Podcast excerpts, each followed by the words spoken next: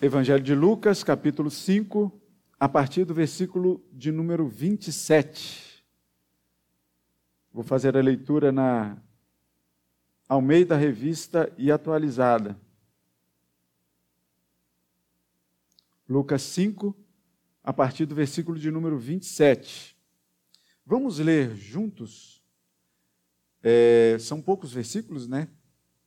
Diz assim a palavra do Senhor. Antes Vamos orar mais uma vez. Senhor, Deus bendito e amado, rogamos ao Senhor agora que através do seu Santo Espírito, que o Senhor ilumine cada mente e cada coração, para que desde a leitura da palavra a gente já ouça a própria voz do Senhor a falar com cada um de nós, com cada coração e com cada mente. É a oração que fazemos em nome de Cristo. Amém. Diz assim a palavra do Senhor. Você lê junto comigo? Passadas estas coisas, saindo, viu um publicano chamado Levi, assentado na coletoria, e disse-lhe: Segue-me. Ele se levantou e, deixando tudo, o seguiu. Então lhe ofereceu Levi um grande banquete em sua casa, e numerosos publicanos e outros estavam com eles à mesa. Os fariseus e seus escribas murmuravam contra os discípulos de Jesus, perguntando: Por que comeis e bebeis com os publicanos e pecadores? Respondeu-lhes Jesus: Os sãos não precisam de médico, e sim os doentes. Não vim chamar justos, e sim pecadores ao arrependimento. Louvado seja o nome do Senhor. Você pode se assentar. O título que nós trazemos para essa mensagem de hoje é O Ministério dos Pecadores. É um título diferente, estranho, né? O Ministério dos Pecadores. Porque a gente sempre ouve falar de ministério, né? De vários ministérios aqui na igreja. Mas você já ouviu falar desse ministério, Ministério dos Pecadores? A gente normalmente não ouve falar isso. Né? A gente tem aí o Ministério da Recepção, que já voltou à ativa, né? aos poucos aí as coisas vão é, tomando já as formas normais da nossa caminhada. Mas quando a gente fala do ministério dos pecadores, o que vem a ser isso? E a gente vai falar nessa noite. O fato é que a gente tem é, é, uma, uma coisa interessante já logo na, na introdução desse texto que fala que, passadas essas coisas, saindo Jesus, ele viu um publicano chamado Levi. Quem é esse Levi? Levi você pode entender também como Mateus. Levi é a mesma coisa de Mateus. E a gente vai ver isso é, em, nos outros evangelhos. Por exemplo, no evangelho de Mateus, Marcos e Lucas trazem essa passagem. E ali você vai ver que num desses evangelhos vai tratar que Jesus saindo viu um homem chamado Mateus sentado na coletoria e chamou. Então, Levi e Mateus, às vezes você pergunta assim, mas por que, que Levi é a mesma coisa de Mateus? Porque são a mesma pessoa? A troca de nomes lá naquela época era muito comum acontecer. Na Bíblia a gente vê algumas trocas. Vocês já ouviram falar de Abrão, mas vocês já ouviram falar de Abraão. É a mesma pessoa, não é? Vocês já ouviram falar de Saulo, mas vocês já ouviram falar também de Paulo, que também é a mesma pessoa, né? Vocês já ouviram falar de Jacó? É a mesma pessoa de Israel, né? Dependendo ali muitas vezes do que a pessoa passa a fazer, ela então de repente herda um outro nome. Levi e Mateus então são a mesma pessoa. O contexto aqui maior desse texto, que a gente leu, pequenininho aí de seis versículos, ele está num contexto que começa lá no capítulo 4, que vem falando de curas. O capítulo 4 de Lucas, e você pode acompanhar aí comigo, né? No, no, a partir do versículo de número 31, Jesus começa a fazer um bocado de curas. E aí ele cura um endemoniado em Cafarnaum, depois cura a sogra de Pedro, depois o evangelista Lucas nos, nos, fala, Lucas, ele nos fala de muitas outras curas que Jesus fez. Depois ele se retira para um lugar deserto. Tem aquele texto da pesca maravilhosa que o reverendo Vladimir pregou no domingo, atrasado, se eu não me engano, que ali fala ali do lançar de redes, e, e, que Pedro já tinha lavado as redes, Jesus manda lançar a rede de novo. Busque aí lá no, lá no nosso site, você vai encontrar esse sermão maravilhoso aí do reverendo Vladimir é, aqui com a gente.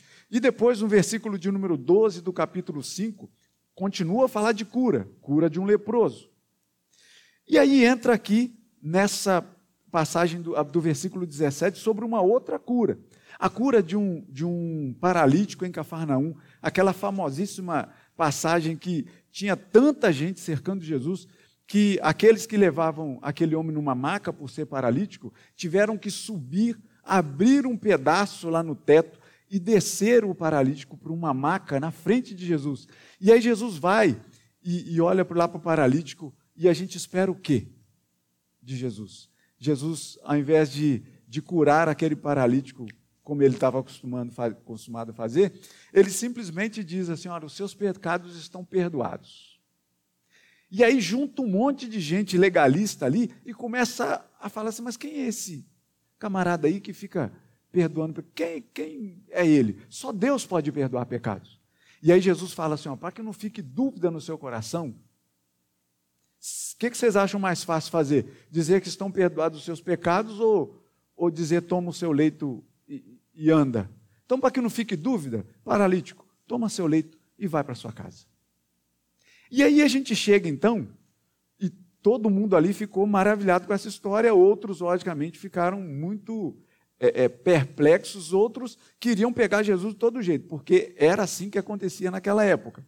E aí então a gente chega nessa parte aqui do texto que a gente leu.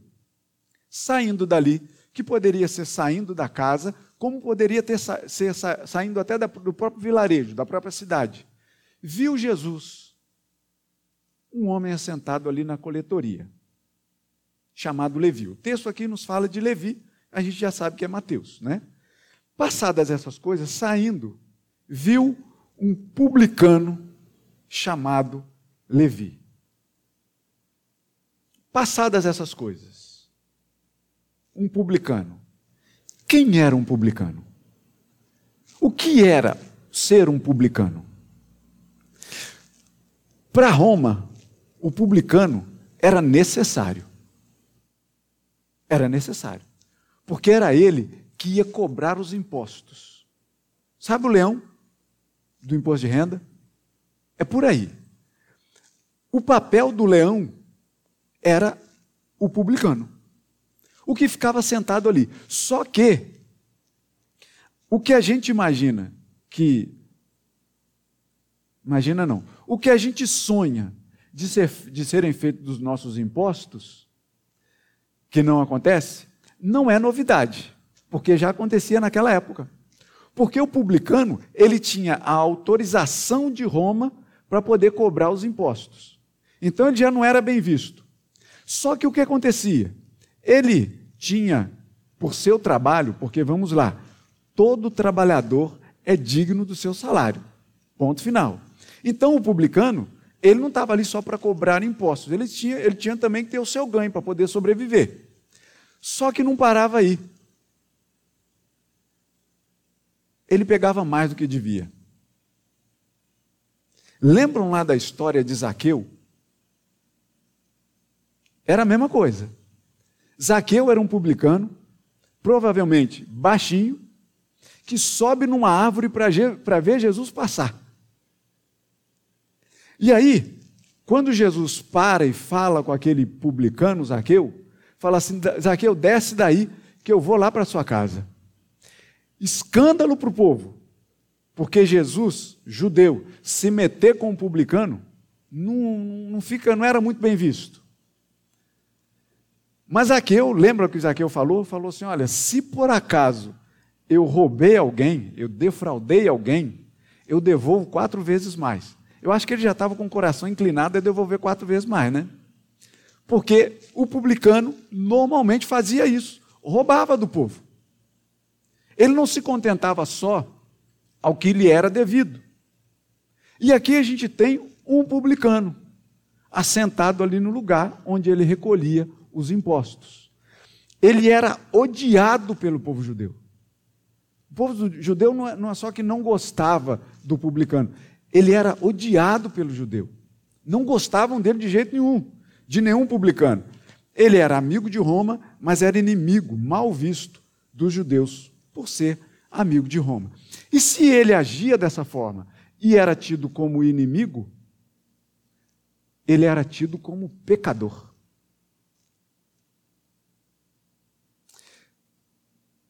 Quem colocava o título de pecador nas pessoas, geralmente eram os fariseus e os escribas, os mestres da lei.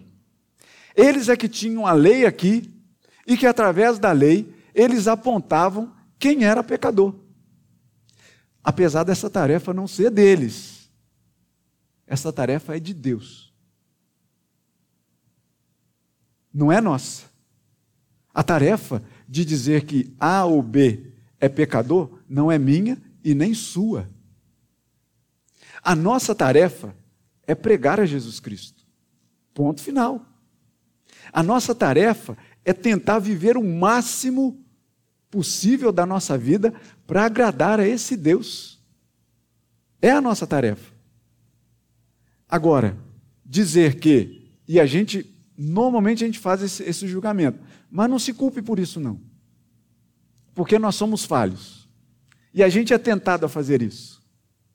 Veja só, por exemplo, se quando você vê um traficante, um assassino, se de repente o seu coração, a sua mente já não te leva a pensar dessa forma.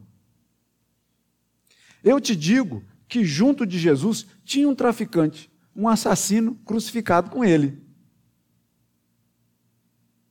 E um deles, o que Jesus falou para ele, você hoje mesmo vai estar comigo lá no reino dos céus. A tarefa de separação não é nossa. Percebem? Não é nossa. A gente tem sim vigiar, orar, orar um pelos outros. A palavra nos diz até para a gente orar pelos nossos inimigos. Orar por aqueles que nos perseguem. Veja bem, a tarefa não é fácil, mas é a melhor tarefa que tem. Quando a gente descobre o prazer de fazer isso. Mas veja bem, voltando aqui para o nosso texto, passadas essas coisas, saindo, viu um publicano chamado Levi, assentado na, cole, na coletoria, e disse-lhe: Segue-me. Assim começa o ministério dos pecadores, com um chamado. Com um chamado. Assim começou o ministério desse pecador e de vocês, pecadores. Assim começou o nosso ministério, com um chamado. Você se lembra? Você aí que já é adulto, você se lembra quando em algum momento na sua vida, no seu coração, você percebeu que as coisas não estavam andando de acordo como deveriam? E que de repente você se vê entregue nas mãos desse Senhor? E a gente diz assim: me converti ao Senhor. Só que, na verdade, quem é que chama quem? Nós somos que chamamos Jesus para junto da gente? Ele é que nos chama pelo coração. Ele é que fala assim: segue-me. Ainda que a gente não ouça a palavra, ainda que a gente só sinta aqui dentro do coração, é Ele que nos chama. É ele que de um dia para outro você começa a perceber e fala assim: caramba, eu me lembro da minha conversão. A minha conversão foi uma complicação, assim, complicação interna, terrível. Porque eu não queria, eu não, imagine, não me imaginava seguindo a Jesus. Não dessa forma, como eu imagino hoje. Mas eu não me imaginava. não é que eu tinha uma vida devassa, não, percebam, mas eu não me imaginava como um servo do Senhor. Não. Aí vocês imaginam, ainda mais um pastor.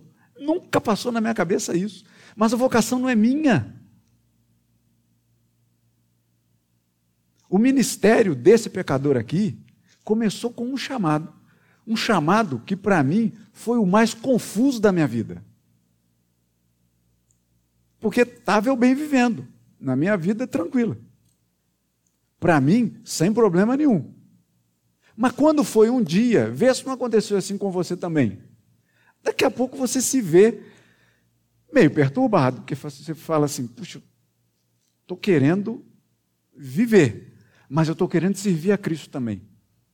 Só que muitas vezes, o viver daqui não combina com o viver daqui. E começa a dar uma confusão aqui dentro da cabeça da gente. Até a gente descobrir que esse chamado aqui de Jesus, segue-me, é o mais doce que tem. A gente já lutou muito contra isso. A gente já lutou muito contra isso.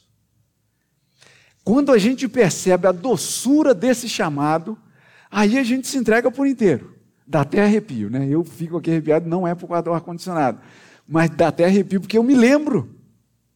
Eu me lembro. E, e eu costumo dizer né, que no dia do meu batismo, o, o pastor Vladimir ele gosta de usar bastante água, né? Para poder batizar.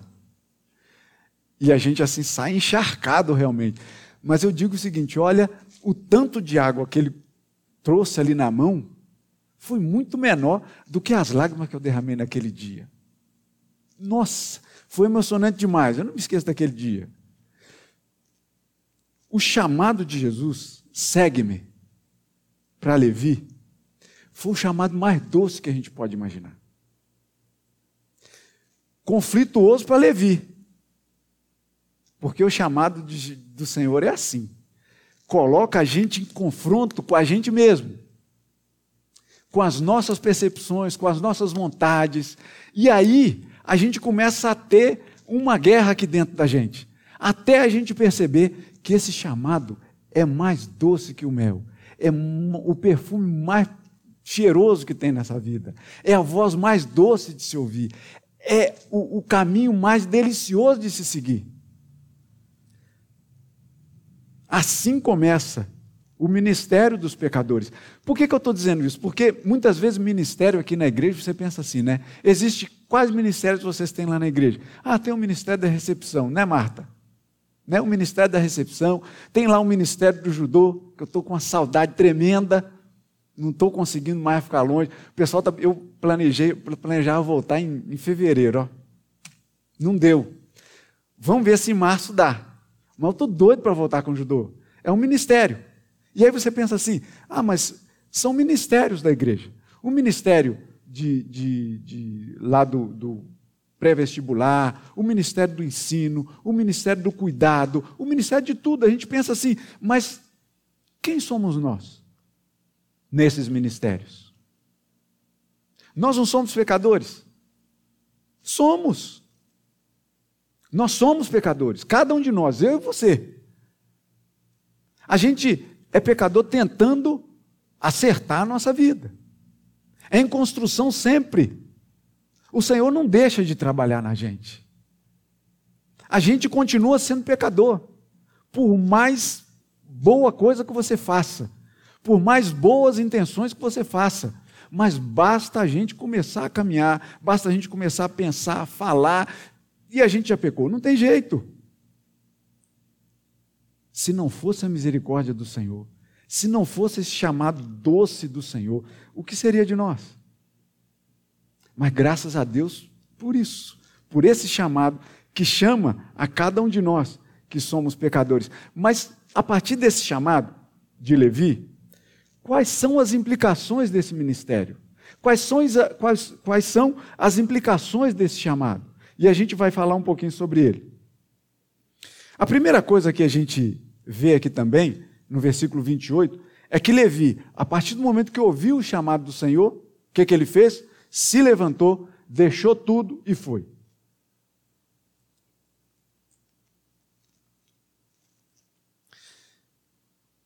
Lembram da pesca que eu falei aqui que o pastor Vladimir pregou, no capítulo 5 aqui de, de Lucas? No capítulo, no capítulo 5 de Lucas, foi aquele negócio, né? Pedro já lavando as redes ali, que já tinha acabado de pescar, não tinha pego nada. E Jesus fala assim: oh, lança a rede, depois de ter ensinado um bocado, fala assim: lança a rede aí de novo. E Pedro fala assim: oh, a gente não pegou nada, a gente que entende de pesca, né? A gente não pegou nada. Mas com a sua palavra a gente lança a rede de novo. Lançou e vinha tanto peixe que precisou chamar barco para poder ajudar, e quase que os barcos iam a pique, aquele negócio todo arrasta para a pra praia e um monte de peixe ali. Pô, beleza, show. E aí o que acontece? Pedro chega para ele, prostra aos pés de Jesus e fala assim: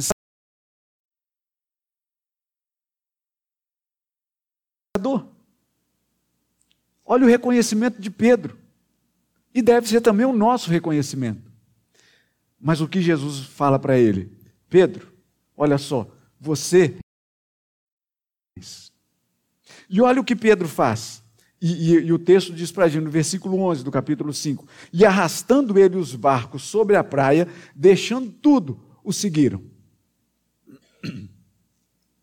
A gente vê Levi, deixa tudo e segue. Larga tudo e segue Jesus. Beleza. Até aí tudo bem. Mas olha, começa algumas implicações aí. Pedro, Tiago e João, se por acaso a história com Jesus não desse certo, eles poderiam voltar a pescar. Não poderiam? Tranquilo. Levi poderia voltar para a coletoria? O que, que vocês acham? Não tinha como. Porque aquele que um dia foi fiel a Roma, que coletava os impostos ali tudo direitinho, que era inimigo dos judeus, agora ele então passa a seguir Jesus. Não deu certo? Roma, eu quero aquele cargo de novo. Pode? Não vai dar. Para vocês terem uma ideia disso, olha só o que, o que a gente lê em João capítulo 21, finalzinho do, do Evangelho de João, capítulo 21. Pedro, ele já tinha perdido um pouco as esperanças naquele Jesus Salvador, aquele Jesus que chegaria e faria de tudo. Muitos discípulos, depois que Jesus foi crucificado, a gente sabe que os discípulos, ó, se mandaram. Por quê? Porque não tinha mais o que fazer. O Salvador, aquele que a gente imaginava ser o Senhor, o Salvador da nossa vida, estava preso na cruz daqui a pouco ia ser enterrado. As esperanças foram embora, acabou. Então os discípulos começaram a voltar para casa, cada um para sua terra, cada um para os seus afazeres. Pedro, capítulo 21 de, de João, a partir do versículo 3, olha só o que Pedro vai, vai fazer. Pedro está lá na praia e, e vira para os seus amigos e fala assim: Eu vou pescar. Está aí? Ah lá vou pescar. Os amigos de Pedro, a gente vai com você. Fácil voltar para os afazeres. Não tem Jesus, não? Eu vou pescar. Tem até aquela frase daquele adesivo, né? Está nervoso? Vai pescar. Tem muita gente que não entende esse negócio de pescaria, não, né? Acha que é uma falta de tempo ali, ficar tempo, tempo ali, para de repente pescar um lambari. Enfim. Mas é assim que funciona.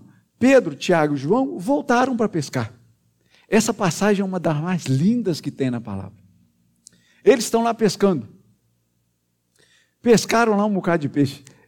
E Jesus está lá na praia, ressuscitado, esperando por eles. E aí, quando eles estão lá no barco, né? Chegando perto da praia, Jesus grita assim para eles: Ô, oh, vocês têm alguma coisa aí para a gente comer?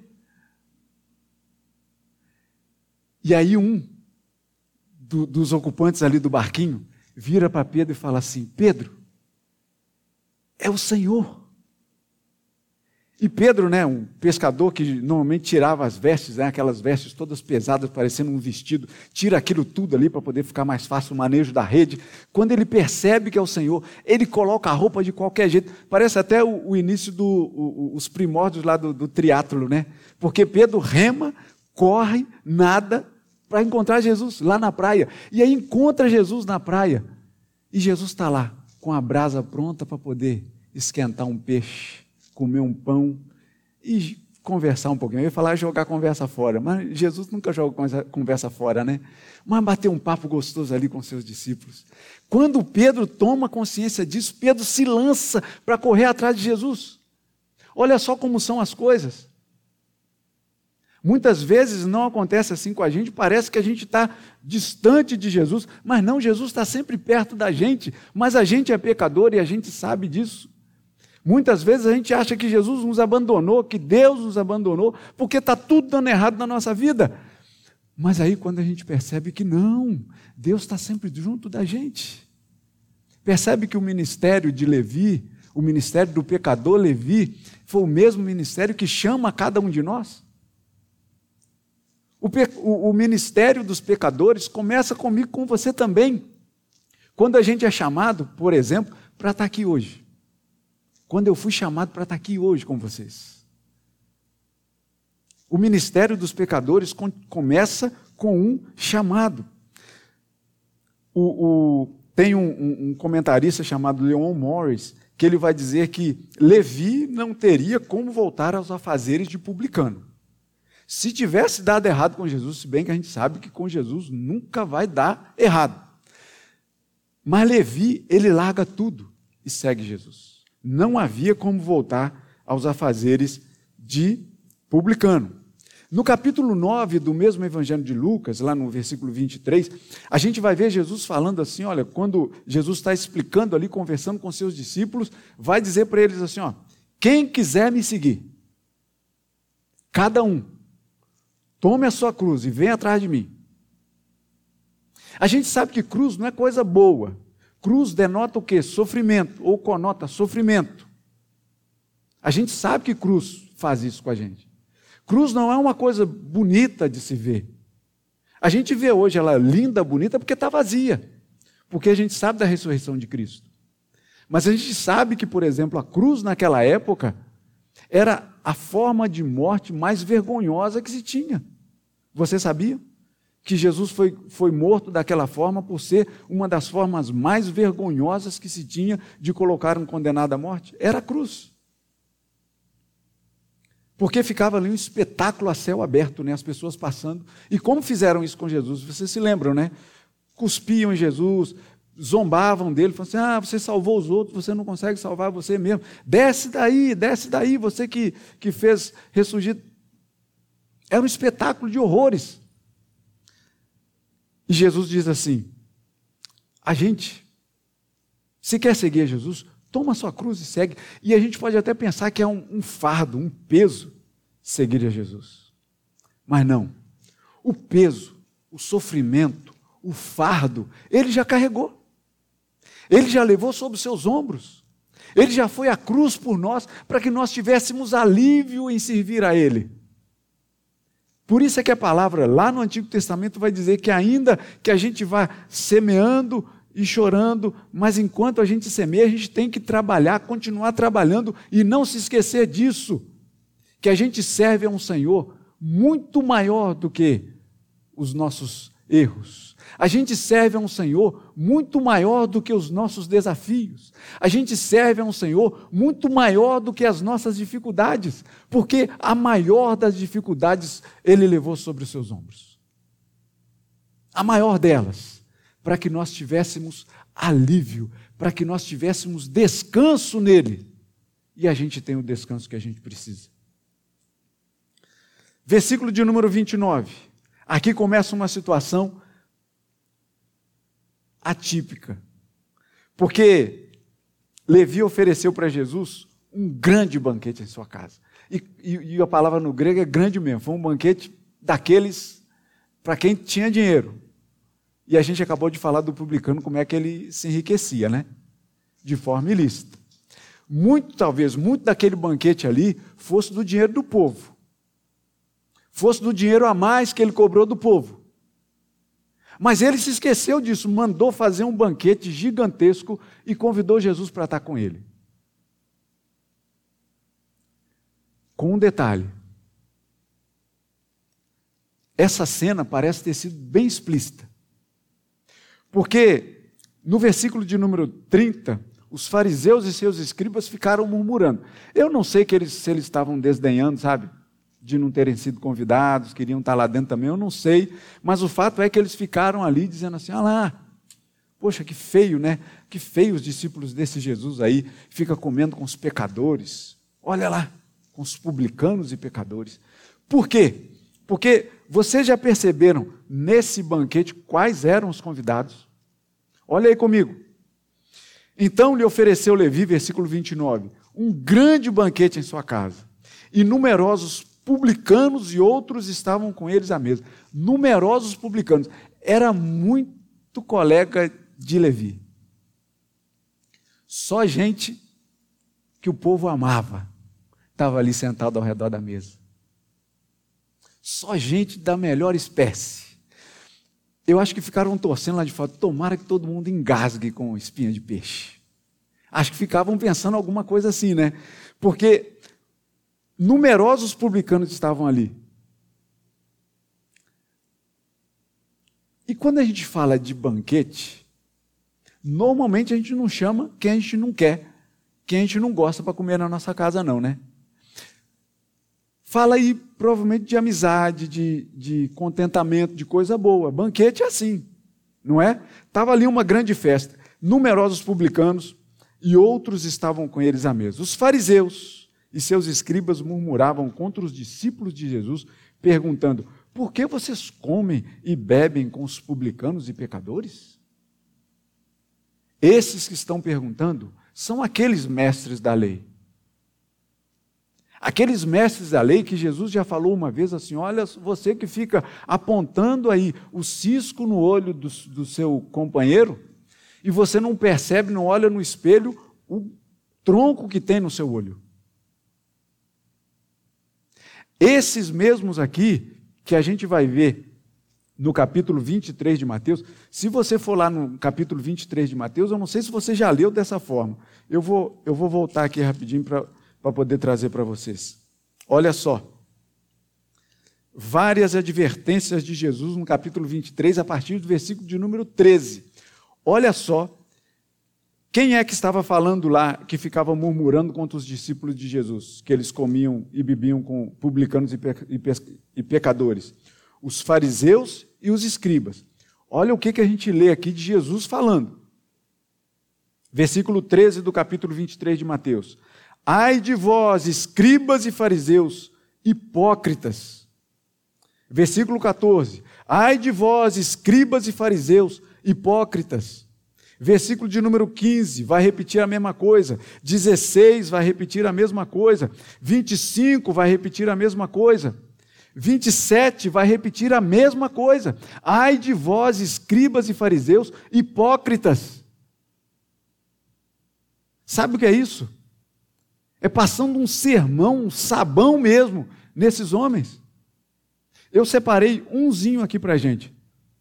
O versículo de número 23, que diz assim: Ai de vós, escribas e fariseus, hipócritas, porque vocês dão o dízimo da hortelã, do endro e do cominho, e vocês têm negligenciado os preceitos mais importantes da lei, que é a justiça, a misericórdia e a fé. E Jesus conclui dizendo assim o seguinte: vocês deviam fazer estas coisas, sem negligenciar aquelas. Ou seja, Jesus não está dizendo assim, olha, vocês estão fazendo totalmente errado. Não. É que os escribas e fariseus, eles pegavam ali dos centavos dele para dar o dízimo, para dizer que eram dizimistas. Vejam bem. Mas quando era em termos de misericórdia, não era com eles. Eles passavam como se não fosse com eles. E Jesus chama a atenção disso, fala: vocês são hipócritas, porque vocês dão o dízimo tudo direitinho, mas na hora de vocês agirem com misericórdia, vocês não agem. Na hora de vocês praticarem o amor, vocês não praticam. São esses que estão aqui, à porta ali da casa, nesse banquete, apontando o dedo lá para dentro e dizendo assim: Ô oh, discípulos de Jesus, por que vocês não jejuam? Por que, que vocês ficam comendo aí com pecadores, com publicanos? Por que, que vocês fazem isso? Isso é uma vergonha. Vocês deveriam sair daí.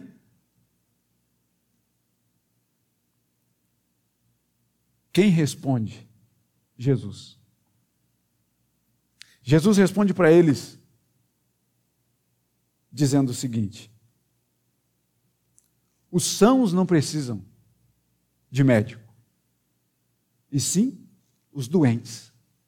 Eu não vim chamar justos, e sim pecadores ao arrependimento. Os sãos não precisam de médico. Aqueles que estavam ao redor da mesa ali de Jesus, muito provavelmente a mente deles, o coração deles já estava apontando para dentro deles próprios. Talvez eles estivessem ali ao redor de Jesus, porque Jesus, onde ele estava, ele ensinava e ensinava bem, não é isso? As palavras de Jesus sempre eram as palavras mais lindas de se ouvir. O timbre da voz de Jesus, imagina. Levi, ouvindo ali o timbre da voz de Jesus, vem, segue-me. E então Levi faz esse banquete, convida outros da mesma classe social dele para estarem juntos ali com Jesus. E eles estão ouvindo o pessoal reclamar lá fora. Oh, seus pecadores, saiam daí, seus pecadores. Provavelmente é uma coisa bem assim, né? E Jesus responde para eles dizendo assim: Olha só, os sãos não precisam de médico. Quem precisa de médico são os doentes. Eu não vim chamar justo, justos, eu vim chamar pecadores. Boa resposta lá para os publicanos, para os fariseus e os escribas, né? A gente pensa assim, caramba, cara, bem feito lá para os, para os fariseus e para os escribas. Mas vocês já notaram que para ele responder as pessoas lá de fora, as daqui de dentro também estavam ouvindo. Imagina Levi ouvindo isso. O próprio Levi, o dono da festa, dizendo assim: Olha, eu estou aqui por causa de Levi, que é pecador, que é doente. Eu estou aqui por causa dele. Não foi isso que Levi ouviu? Porque quando ele fala para os escribas e fariseus lá fora, dizendo: olha, os sãos não precisam de médico, vocês precisam de médico? Não, não, vocês se acham curados, totalmente curados. Vocês estão, né? São os vacinados. Graças a Deus a gente tem, né? Já tomei as minhas três já, graças a Deus. Mas veja bem, ele vira lá para fora e fala assim: ó, eles aqui precisam. Porque aqui ao meu redor só tem doente, só tem pecador. Eles que precisam de mim. Tanto que, no decorrer aqui do texto, no versículo de número 33 em diante, eles respondem lá de fora, dizendo assim: Ah, mas vocês também não jejuam, vocês deviam estar jejuando. E os seus discípulos não jejuam, Jesus. Jesus vai e responde para eles assim: Olha só, vocês já viram em uma festa de noivado, de casamento, os convidados jejuarem? Porque o noivo está presente. Enquanto o noivo está presente, não precisa de jejum. Depois, quando o noivo for retirado da presença de vocês, você jejum. Ele estava falando dele próprio, né? Dizendo assim: olha, enquanto o verdadeiro dono da festa está com vocês, festejem. Festejem. E aí eu digo para vocês o seguinte: o ministério dos pecadores, que começa com um chamado, começou com o seu chamado, começou com o meu chamado, vindo da parte de Deus. Jesus foi quem nos chamou. O Espírito Santo é que fica ali trabalhando dentro da gente, dizendo assim: olha, vai, atende ao chamado de Jesus. Vai, atende ao chamado do Senhor. Não perca tempo, não. Entregue-se logo, que é a melhor coisa que você vai fazer da sua vida. Entregue-se ao Senhor capítulo 37 de Salmos vai dizer assim: entrega o seu caminho ao Senhor, confia nele, e o mais ele fará. Entrega o seu caminho ao Senhor, não desista, não pense em coisas do. Essa semana eu estava fazendo um, um, um, trabalho elétrico, né? E aí, estava instalando lá um ventilador. Essa época do ano é boa para os eletricistas, né? Porque assim, tem muita gente querendo instalar ar-condicionado, ventilador e tudo mais. Aí eu estava fazendo a instalação do ventilador e uma senhora que sabe que eu sou pastor, ela, ela perguntou assim: Eu estou precisando ir para uma igreja. Eu falei: Fique à vontade, fique à vontade. Ela falou assim: Olha, desde que não venha falar para mudar nada na minha vida. Eu falei assim: Não, lá a gente só vai falar de Jesus. Quem tem que examinar essa mudança é a senhora mesma. Ela falou assim: Eu estou precisando largar o cigarro. Eu falei: Você também é bom para a saúde da senhora, tenha certeza disso. Mas olha, ainda que a senhora seja fumante, busque Jesus. Eu não falei para ela esse versículo, não, né? Porque a senhora é que é doente. Porque eu também sou. Você também é. Porque nós somos doentes e pecadores. Por isso a gente precisa de Cristo. A gente sabe disso. E quando a gente sabe disso, a graça de Jesus, o chamado de Jesus, torna-se muito maior do que o nosso pecado, do que a nossa doença. Olha só que coisa maravilhosa. Por isso é que a partir de, do momento em que nós entendemos esse chamado como o melhor chamado da nossa vida, é que a gente então vive como uma pessoa mais feliz desse mundo. E tem que ser assim. Eu digo para você, é obrigação do cristão ser a pessoa mais feliz deste mundo. Ainda que a gente se saiba pecador, ainda que a gente se saiba doente, ainda que a gente passe por dificuldade, ainda que a gente chore, não importe com isso. Mas você tem a obrigação de ser a pessoa mais feliz desse mundo. Porque eu digo para vocês o seguinte: há alegria maior do que ouvir Jesus falando para a gente: segue-me. Não há. É a melhor caminhada que a gente tem. Olha só, para a gente partir aqui para os nossos finalmente, né? Olha só o que a gente tem aqui. Paulo vai dizer assim: porque, na, na primeira carta aos Coríntios, ele vai dizer assim: porque eu sou o menor dos apóstolos. Que mesmo não sou digno nem de ser chamado de apóstolo, pois eu persegui a igreja de Deus. Vocês se lembram da história de Paulo? Mas mesmo assim, Deus o envia. Mesmo ele sendo pecador, mesmo ele se achando indigno, Deus o envia.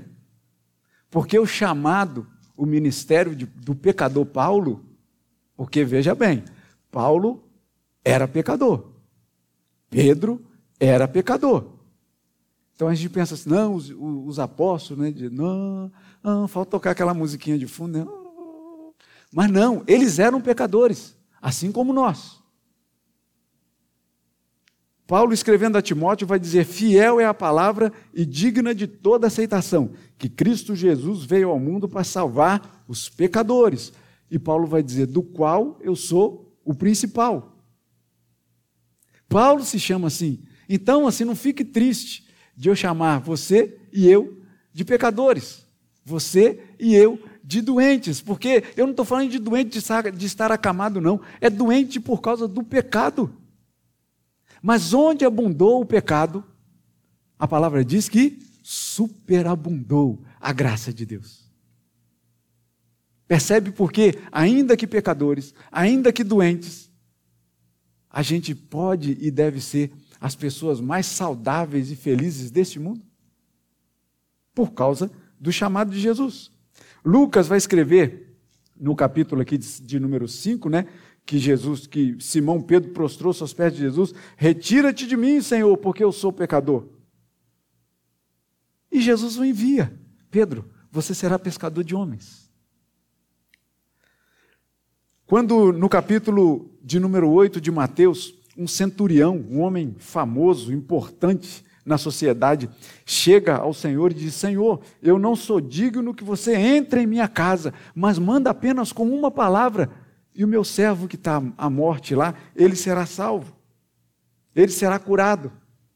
Alguém tem dúvida de que Jesus só, não só mandou com a palavra, mas Jesus estava lá dentro daquela casa, convertendo os corações daquela família que Jesus nem pisou o pé dentro da casa. Porque Jesus é assim. E por fim, Lucas vai contar lá no capítulo 18 do seu evangelho, dizendo que tinha um fariseu e um publicano que tinham ido ao templo para orar. Lembra dessa história aqui, né? Essa história envolve fariseu, escriba, os fariseus e os escribas apontando o dedo lá para dentro da festa. E os publicanos são essa essa parte da sociedade aqui de que Levi fazia parte, que tinha um monte de convidado publicano lá junto com ele. E que então Jesus conta essa parábola, essa história, dizendo que um publicano e um fariseu foram ao templo para poder orar. E Jesus conta que o fariseu ficava de pé, pertinho lá da entrada do templo, orando a Deus, em voz alta. E no meio da sua oração ele dizia assim: Senhor, muito obrigado, porque eu não sou igual a um publicano, pecador, que não vale nada. Ainda bem que eu não sou assim, Senhor. E lá de trás, o publicano que, que nem o Senhor disse que ele nem ousava olhar para cima. Ele batia no peito e dizia assim: Senhor, tem misericórdia de mim, porque eu sou pecador. Jesus deixa esse exemplo para a gente, dizendo que o que nos torna sãos, ainda que pecadores, é o chamado dele. O chamado dele foi feito para você que está me ouvindo, e para você que vai.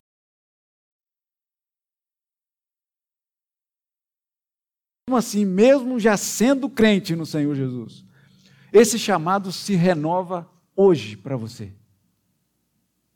Segue-me, Jesus diz, para que a sua vida seja diferente, para que a sua semana seja diferente, para que você tenha a maior das alegrias de está sentado à mesa do banquete, junto com outros pecadores e doentes como nós, mas tendo lá sentado à mesa conosco aquele que leva, que tira o pecado do mundo, aquele que restaura a nossa vida, aquele que nos dá a maior das alegrias, Cristo Jesus, o nosso Senhor.